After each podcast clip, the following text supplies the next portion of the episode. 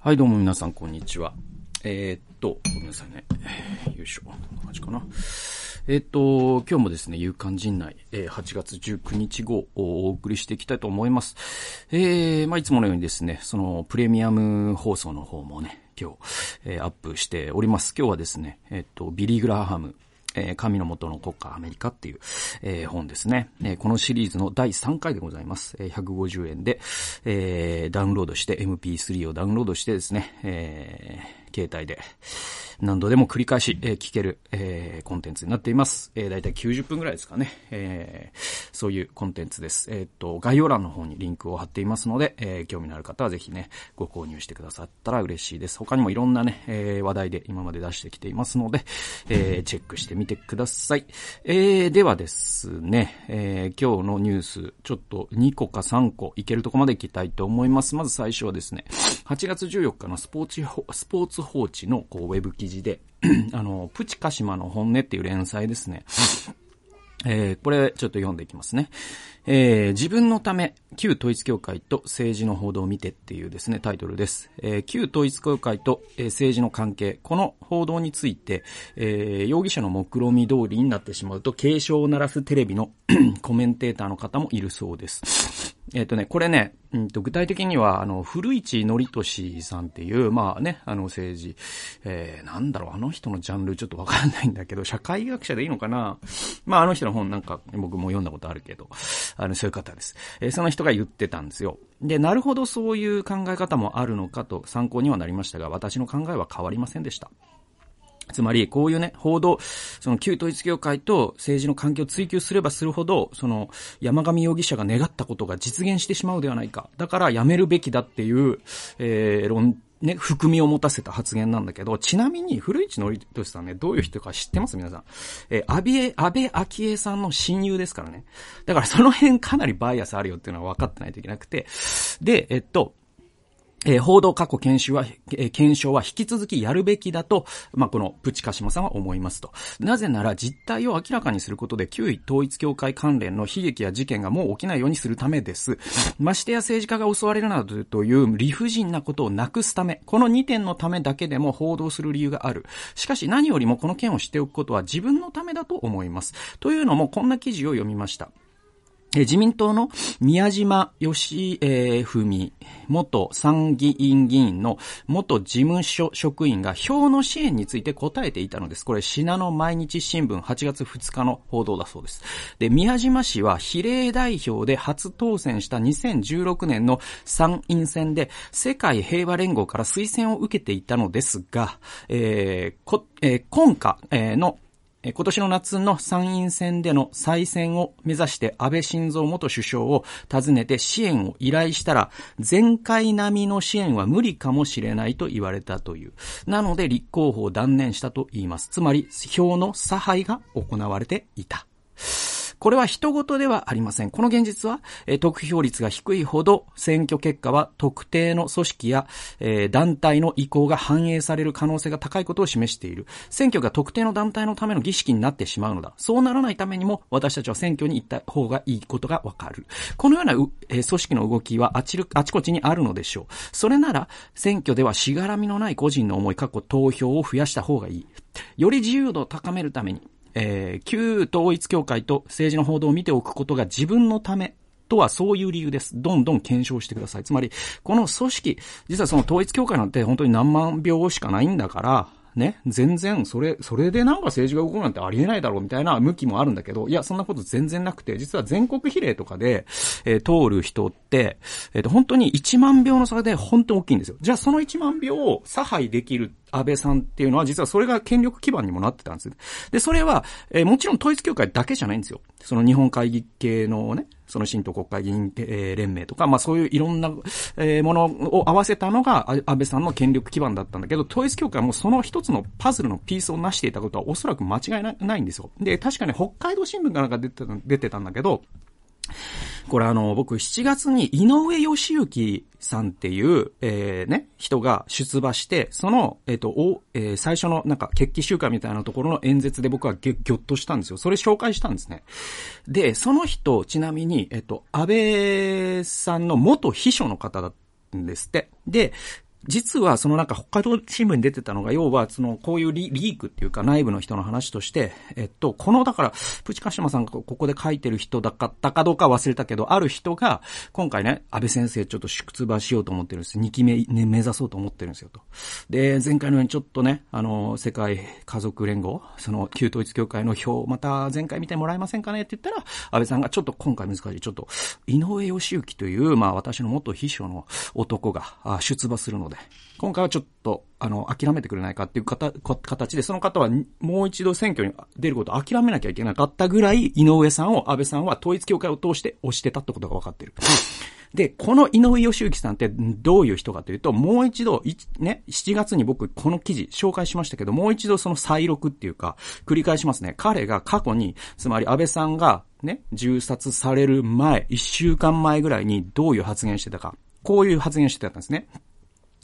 同性愛とかいろんなことでどんどんかわいそうだと言って、じゃあ家族ができないで、家庭ができないで、子供たちは本当に日本に、えー、本当に引き継いでいけるんですか？参院選の比例代表に自由民主党から立候補している井上義行氏が出、出陣式で発言、えー、出陣式で発した発言に波紋が広がっている。井上氏は6月22日に行われた出陣式の第一声で次のように述べた。今私は分岐点だというふうに思っているので、いる、います。なぜ分岐点か。それは今まで2000年培った家族の形がだんだんと他の外国からの勢力によって変えられようとしているのです。意味わかんないですね、言ってることね。えー、昔は皆さん考えてみてください。おじいちゃんおばあちゃん、孫、えー、お孫さんと住んだ3世代を。その時代は社会保障そんなに膨れてこなかった。でも核家族だ、核家族だ、ここ、主義だ、個人主義だ、そういうことを言っているっていうですね、演説をされたそうです。ちなみに、えこれも実証的におかしくて あの、江戸時代そもそも名字ありません。え結構個人主義です。江戸の人たち、えー、独身の割合、今より高いっていう説もあります。はい。えー、なんで、井上さんはもう、もそもそも事実を踏まえてません。で、まあ、それは置いときましょう。で、続き読みます。もっとぎょっとします。そして、どんどんどんどん僕はあえて言います。同性愛とかいろんなことでどんどんかわいそうだと言って、じゃあ家族ができないで家庭ができない。子供たちは本当に日本に本当に引き継いでいけるんですか？しっかりと家族を生み出し、そして子供たちが多く日本にしっかりと生み育てる環境を私たちが作っていかなければいけないと思いませんか？皆さん。その戦いでもあります。井上氏の発言に対し、えー、同性愛者への差別だ、などとの批判が広がっている。こういう発言をした人が実は安倍さんの元秘書で、えー統旧統一協会の支援を今回は一人の候補者に諦めてもらってまで、この井上義行を全国比例かな？で、押さなければいけなかったたという、えー、この安倍さんの差配っていうのはやっぱり関係ないで僕は済まされないと思うし、考えてください。世界ね、その、旧統一協会と自民党どこで繋がってるかっていうと、実は伝統的家族像とか、LGBT ヘイトとか、そういうところで繋がってるんですよ。だから、井上さんが旧統一協会の支援を受けてこういう演説をするっていうのはもう必然中の必然なんですよ。だから、この構造が本当に見えてないと、えー、我々、なんていうかな、自民党ってこういう政党だと思ってるよねというものと、本当の自民党って実は違うよって話にもなってくるし、で、プチカシマさんが言ってるように、こういう3万票の組織票で、ね、あの、候補者が通ったり通通らなかったりするっていうことは逆に言えば、実は無党派層って何百万、何千万という数いるんだから、無党派層がちゃんと選挙に行けば、旧統一教会の影響って相対的に減るわけですよ。ね、日本会議の影響が相対的に減るわけですよ。ね、そしてまた、その利権団体ですね。日本医師会とかそういう影響も減るわけです。より日本良くなるんです。だから皆さん投票行きましょうよ。自分の一票の価値を低く見積もっちゃダメだよっていうのを、プチカツシマさんはこのコラムで言ってて、僕もその通りだと思います。次行きましょう。えー、次がですね、えー、8月14日、京都新聞の記事です。これがまあ、あの、8月15日がですね、えー、終戦記念日だったので、まあ、そういう記事なんですけれども、日中戦争の戦地で何が起きていたのか、従軍日記に加害の日常淡々と、という記事です。日中戦争に約2年間従事した男性の日記が、遺族から立命館大学平和ミュージアム、過去京都市北区に寄贈された。えー、中国軍の、えー、廃山兵や農民を殺害した加害の日常を、えー、淡々とした筆致で書き残しており、ミュージアムは普通の市民だった末端の日本兵が、何の罪もの意識もなく残虐な行為に及んでしまう戦争の恐ろしさを伝えているとしている。京都市伏見区に同、えー、司令部があった陸軍第16師団第9連隊に歩兵一等兵や上等兵として所属していた小林太郎氏、えー、1972年に、えー、61歳で死亡。えー、37年8月に召集されて39年、えー、8月に帰国するまで、天津の戦闘や南京占領などに加わった。えー、出生当初は、えー、27歳で京都市左京区に本籍があり、前年に日本大学工学部を卒業していた。日記は縦23センチ、横19センチで厚さ6センチ。従軍中のメモを帰国後に、え、まとめたとみられ、ほぼ毎日の軍事行動を記録している。銃や剣で殺害された中国兵の写真、統治下、かっこ、えー、防御陣地のイラストなどもある。目につくのは中国兵や民間人の命を奪う際の記述に感情がこもっていないことだ。兵は刀にて頭を切る。土民、過去農民は銃殺。女は逃がす。5名の連隊、あごめんなさい、えー、5名の連長及び将校をえー、干す、たい、えー、だから捕らえる。これは調べても何も言わぬので殺す。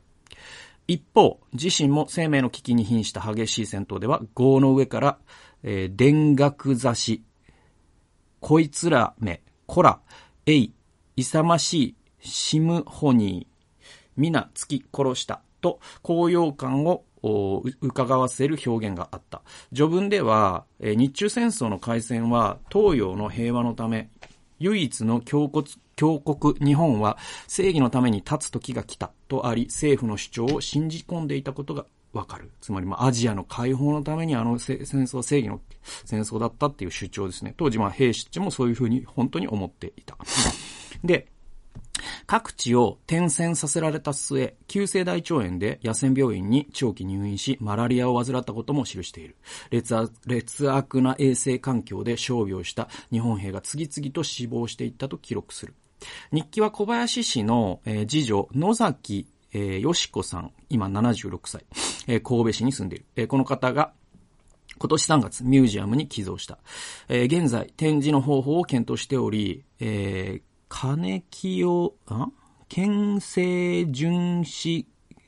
あ、これ難しいな。金清純子学芸員。金清さんっていうのかな、えー、はいはい。えー、金清純子学芸員は、えー、従軍兵の日記は数多いが、これほど部隊の行動を細かく記録したものは珍しいものではないか。えー、戦地で何が起きたかを物語る資料だという。えー、小林氏の日記は昨年2月に中国戦あるいは日本兵、日本人兵士の日記、えー、1937年8月から1939年8月、侵略と加害の日常、新日本出版社観光としても書籍化もされたという、まあ、こういう京都新聞の記事で、まあ、その終戦っていうことの節目にね、まあ、毎年出るこういう記事っていうのがあるじゃないですか。で、僕ね、まあ、この記事で僕何が言いたいかというと、その、いわゆるさ、その日本の、その、右派の人たちとかの一部に、ね、いる、その、南京虐殺はなかったとかね、まあ、百田とかね、そういう人たちですよ。で、あの、ね、あの、従軍慰安婦とかも、えー、なんだろうな、まあ、その事実関係はいろいろ、いろんな説があるでしょう。だけど、なんだろうかな、あの、あれはもう、あの、女が悪いんだとかって言い始める。そして我々のね、その、おじいちゃんおばあちゃんの世代の日本兵っていうのは清廉潔白でっていう、そういう主張をする人たちっているじゃないですか。で、その、彼らがレイプ犯とか彼らが虐殺をしたという、汚名をすすぐために私たちは歴史を修正するという活動をしているんだみたいな人たち。まあ自分では歴史修正って彼ら言わないけど、え歴史家から見たら明らかな歴史修正主義者彼らの中にも多く混ざってるんですよ。で、この人たち一体何なんだろうなって僕ずっと思ってて、で、不思議だったんだよね。なんていうのかななんか、それをすることで何が満足するのみたいなさ。なんか、それのカタルシスってなんか全然わかんなくて、僕にはその感情的に全く共感できないわけ。で、一番大事なのは何があったかを本当に知ることじゃないですか。で、だから、その歴史を変えてまで、その、先祖たちが素晴らしい存在だったんだというふうに世界に主張したところで、なんか全く誰が何を満足し、なんていうの、何が気持ちいいのそんなことしてっていうふうに僕は思うんですよ。ね？で、やってないことまでやったとされ、それを謝罪する必要はないっていう理論はもちろん真っ当な主張としてすればいいんだけど、なんかこう、日本の戦争加害っていうことをなかったことにしたいとしか思えない行動原理の人たちを見るときに、僕はちょっとなんか、なんでそんなことを言うんだろうなっていうのがずっと長いこと謎だったんですよ。だけどちょっと最近、その友人と話してて、あ、これかなって思ったことがあって、で、それが、あのね、彼らってさ、その、まあ、一応だから、わかりやすく、話をわかりやすくするために百田直樹にしましょうよ。で、百田直樹さんって、まさにその南京虐殺なかった説みたいな人なんですよ。で、彼らに、彼にとってファクトって意味をなさないからね。で、もう証拠があるのに、もうこの日記一つとっても証拠なんだけど、そういうものを嘘だとかって言ってる人なんですよ。で、この人って、なんかね、ことあるごとにツイートするんですよ。それは、あの、私は、あの、確信していると。えっ、と、いつか中国が日本本土に攻めてきて、妻や子供がさらわれ、レイプされた時、朝日新聞を購読してる奴らは中国側について我々を、いじめるに違いないみたいなことを言う、言う、もう、な、どういう世界観で生きてるのか僕は本当にわからないんだけど、ちょっと頭の中バグりすぎてて、ちょっと話についていけないんだけど、でも彼らのなんかロジックってそういうとこにあって、北朝鮮が攻めてきて日本人がレイプされる。えロシアが攻めてきて日本人、なんかね、そう、そういう話すごいするのよ。それが怖くないんですか？それを守ってくれるのが安倍先さんなのです。安倍さん救世主説みたいな。そういう人たちの心理って何なん、ちょっとマジで本当にちょっとこのマトリックス士官についていけなくて、ちょっと その、まあ、本当教養のなさとかはもう一回置いときましょうよ。だけど、な、なんでそう、そういう世界観になっちゃうのかな、みたいなのを、僕、その、最近友人と話してて、あれ、これかなって思ったのが一個あったの。で、それが、あのね、僕、えっとね、去年か一昨年2冊立て続けにね、あの、同じテーマの本を読んだのね。で、それ一つ目が、パラノイア合衆国っていう本です。もう一つが、ファンタジーランドっていう本です。え二つとも、アメリカという国の、その、えっと、だから今さ、そのディープステイトっていう理論があるんですよ。で、それはまあその Q アノンとか、その議事堂乱入とかに連なる話なんだけど、ディープステートっていうのは何かっていうと、一部のアメリカの人たちは、このアメリカはディープステートという、いわゆるその連邦政府のことを主に指してるんだけど、その民主党系のね、そして連邦政府系のエリートにこの国はもうすでに乗っ取られていて、えー、本当のアメリカはもう、あの、こ、この、こ彼らの陰謀に、なんていうのかな、踊らされてるのだっていう、まあ、あ一つの陰謀論の一種なんだけど、実はその、パラノイア合衆国とファンタジーランドって、テーマ同じで、アメリカって実は建国以来、ずっとそういう、その手の陰謀論にこと書かない国なんですよ。ね？で、えっと、ず、もう、手を変え、品を変え、陰謀論が出てくるんです。で、KKK だとしたら、いや、黒人にこの国が乗っ取られようとしてるから、白人国家である我々は、ちゃんと黒人を罰せ、ね、あの、いじめなきゃいけないっていうね、そういう教団だったわけじゃないですか。で、あの、もう、もう遡るともう、キリがないわけ。ユダヤ人陰謀説もあったし、あと、オーカロンって言って、そのアジア、モンキーである猿、え、日本人がアメリカをだ、ね、もうもう乗っ取ろうとしてるとか、まあ今だったら中国脅威論っていうのがアメリカ、まあ日本と同じようにあって、中国こそが今もね、アメリカを乗っ取ろうとしてるって言ってる人もいる。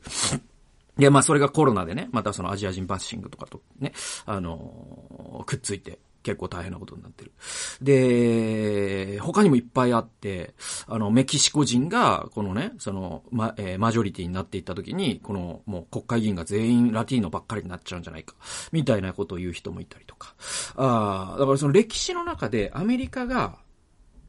そのパラノイア合衆国っていう本、結構長い本なんだけど、読むと、すごくわかるのは、えっとね、アメリカっていう国ってね、ある一つの、その裏の神話を持ってるんですよ。表の神話は、まあ皆さんご存知のジェファーソンとか、ね。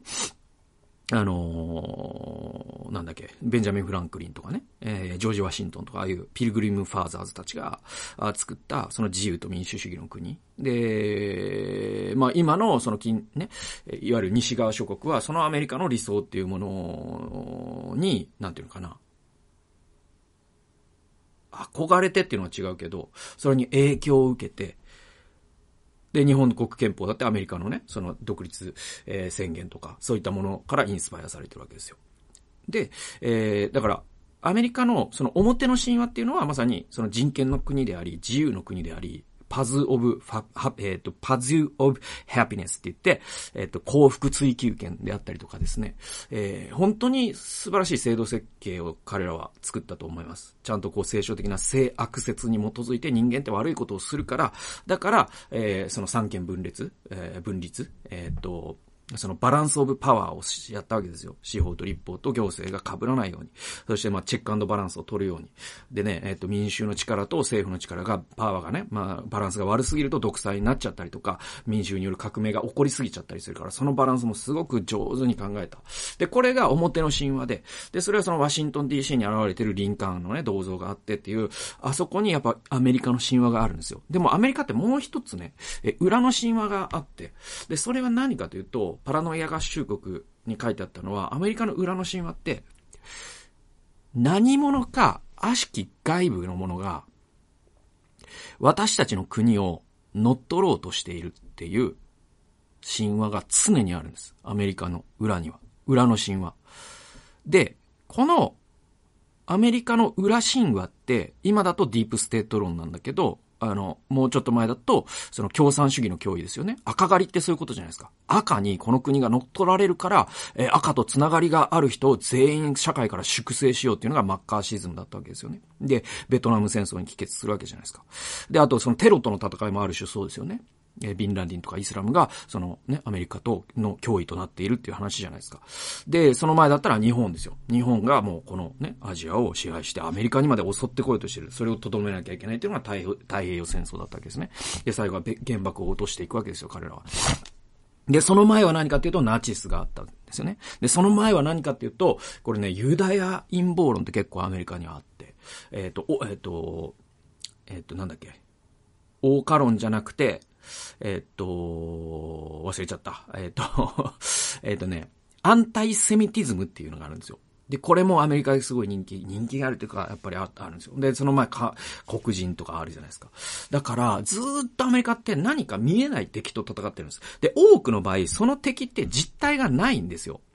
で、もちろん実態がある程度あある場合もありありますよ。日本だってそうだし、実際パールハーバーやったわけだから。で、ナチスだって実態あった。え、だけど、その共産主義の脅威とかに関しては実態は怪しいというのが今はもう主流で、後で歴史的に検,、えー、検証されたところによると、マッカーシズムによって捉えられた多くの人って実は共産主義とあんまり関係がなくて、えー、結局マッカーシズムを利用して公職から追放された人がほとんどだったんですよね。だからあれ本当にパラノイアだったんですよ。見えない幻と戦ってたんですよ。で、じゃあ、なんでアメリカという国はいつもこの幻の見えない外部の敵と戦い続けてるのっていうと、このパラノイア合衆国がすごく面白い説を唱えてて、それは、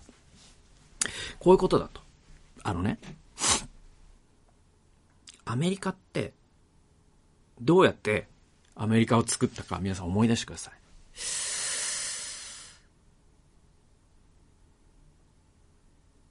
まあ、北米にはですね、もともと、ネイティブアメリカの方が住んでたんです。イロコイ族とか、チェロキー族とか。で、彼らは、その近代国家とは違うけど、一応国だったわけですよ。だけど、そこにイギリスからの入植者が来た時に、彼らと最初は条約を結ぶんですよ。だけど、それをどんどん保護にして、そして彼らは悪魔崇拝をしていて、非キリスト教だと言って、バッファローと、ね、えっ、と、ネイティブアメリカンたちを銃で追い払って、彼らの領土を奪って、そしてアメリカという国を作ったんです。誰かから略奪してあの国をと、ね、作ったっていうことは僕はアメリカは言い訳できないと思います。弁解の余地ないと思います。それ事実ですから。とするとね、アメリカのこのパラノイアの正体って、いつか自分も自分が過去にね、他者に対してしたように、他者が自分にもするに違いないっていうパラノイアなんですよ。これだから、その、もうちょっと例え悪いかもしれないけど、あのさ、その妻を裏切って、不倫している男がいたとして、その人って生涯、妻も不倫してるんじゃないかっていう悪夢にうなされると思うのね。って感じってわかりますかね？ね、あるいは、えー、なんだろうな、その、親の財布から常にお金を抜いてきた人って、自分に子供ができた時、子供も自分の財布から抜くに違いないって思い続けると思うんですよ。ね。で、アメリカの裏神話って僕これなんじゃないかって思ってハッとしたのね。つまり、自分たちが過去に、その、した、まあ僕はあえて罪と呼びましょう。はい。やっぱり罪だと思います、あれは。はい。フェアではないと思います。はい。で、じゃあその結果できたアメリカが素晴らしい国であることは僕は疑ってないです。だけど、そのプロセスにどう、どう言い訳をしたって略奪があったっていうのは多分弁解の余地ないと思うんですよ。で、だとしたら、そのアメリカがいつか自分たちも略奪されるのではないかという悪夢を見続けるってことは必然なんじゃないか。これがパラノイア合衆国という本で語られていたことで。で、やっと日本の話に戻ってくるんだけどね。あの、要はこういうことなのよ。その、過去にね、その自分たちが南京とかで、まあ程度の差はあれ、歴史家はやっぱあったということがもう歴史学のそのコンセンサスになってるんですよ。あれはあったってことになってます。で、ちなみに、えっと、に、日本と中国の共同研究でもそれがなされてます。で、それ政治家が追認してます、ちなみに。なんで、もう公式の歴史なんですよ、あれ。南京虐殺あったっていうのは。で、それの規模はもちろんいろんな説があるんだけど。間違いなくあったんです。で、日本兵は、やっぱり、民間人を虐殺したし、そしてレイプもしたんです。子供も殺したんです。でね、これを否定したがる人って、結局、な、何、どういう人かというと、自分の過去と向き合えない人だと思うんですよ。で、まあその心理学をでもちょっとでもかじった人ならわかるんだけど、自分の過去と向き合えないと、それを他者に転移するってことをするんですよ。人間って深層心理で。だから、つまりその自分のその不倫の過去っていうものがあって、それをちゃんと妻に謝罪してとか、落とし前をつけてない人って、それを妻に転嫁するんですよ。つまり、妻が浮気してるのに違いないという形で、自分の内面をむっと向き合わないという、えー、なんていうの、この、否認って言うんですけど、心理学の用語でね。その自分の内面と向き合わない否認ってどうなるかというと、妻が浮気してるに違いないという妄想となって転嫁するんですよ。で、これってさ、だから、その百田さんとかが、自分、日本の過去と向き合ってないってことだと思うんです。彼らがその歴史を修正したいのって。で、その人が、いつか中国の人が私たちの国に襲ってきて、妻や子供をレイプするんだっていう妄想にとらわれてるっていうのは、なんでも、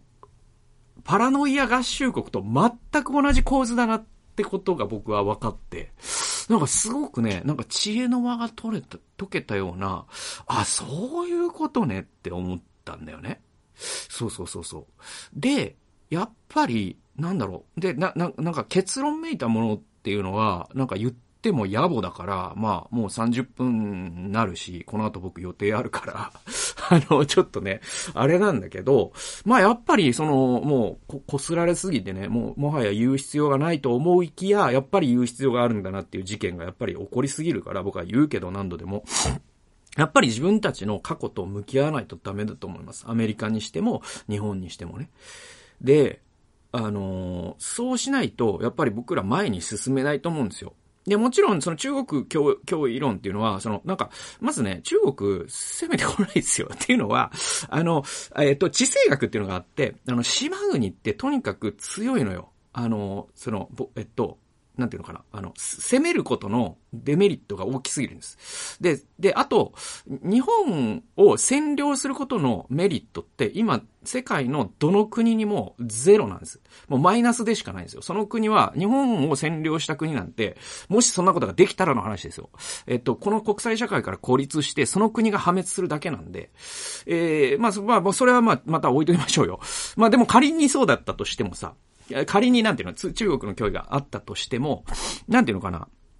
彼らが、それに過度に多分実態より大きく見積もってる、その脅威を。彼らの脳内ではもう、もう日本と中国が交戦状態にあるって多分、百田さんの脳内ではなってて。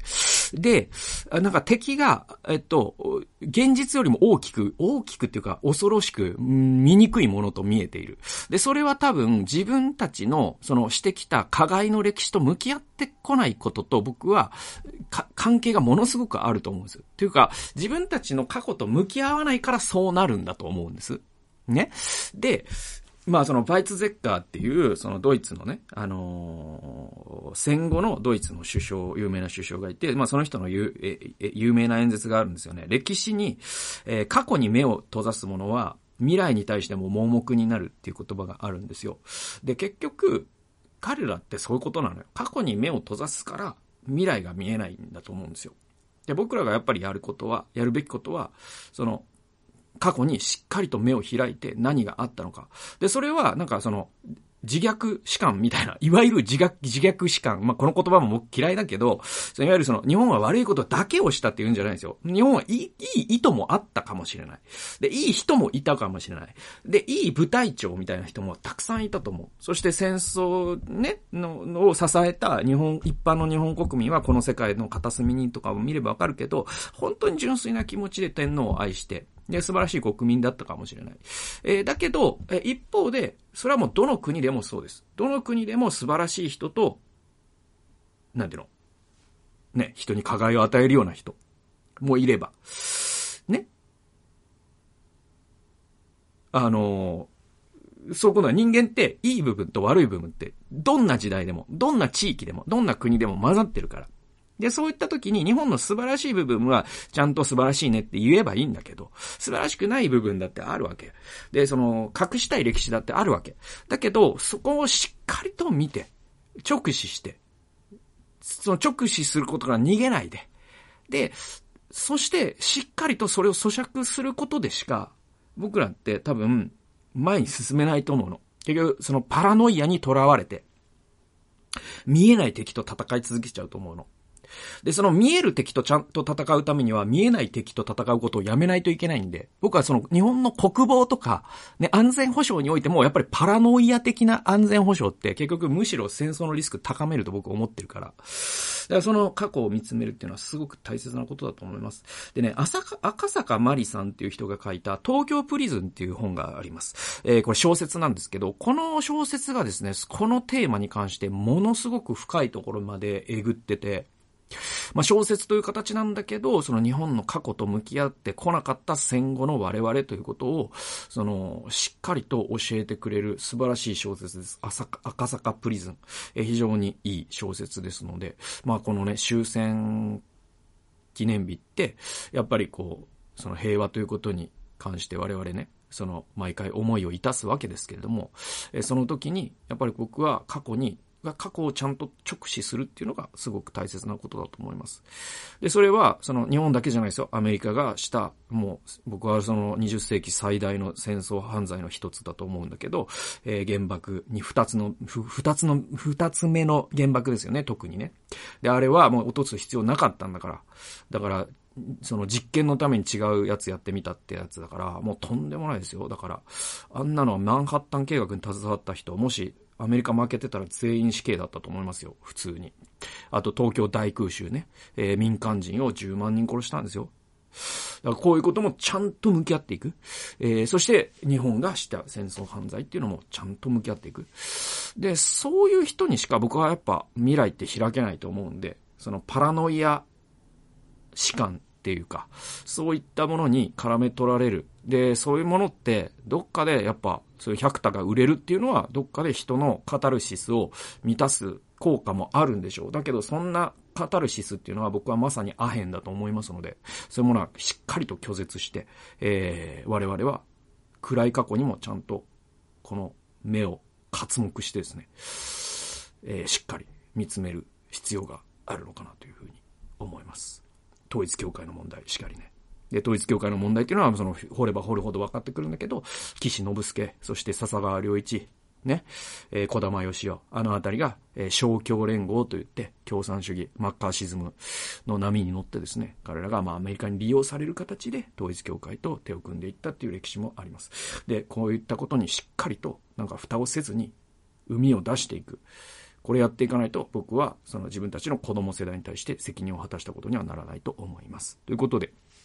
まあ、あの、いろいろ話が前後したりもしましたけれども、今日は、えー、3つやろうかと思ったけど、2つのニュースをお送りいたしました。最後まで聞いてくださってありがとうございました。それではまた次回の動画及び音源でお会いしましょう。から、えー、そのプレミアム放送の方もよろしくお願いします。それでは、さよなら。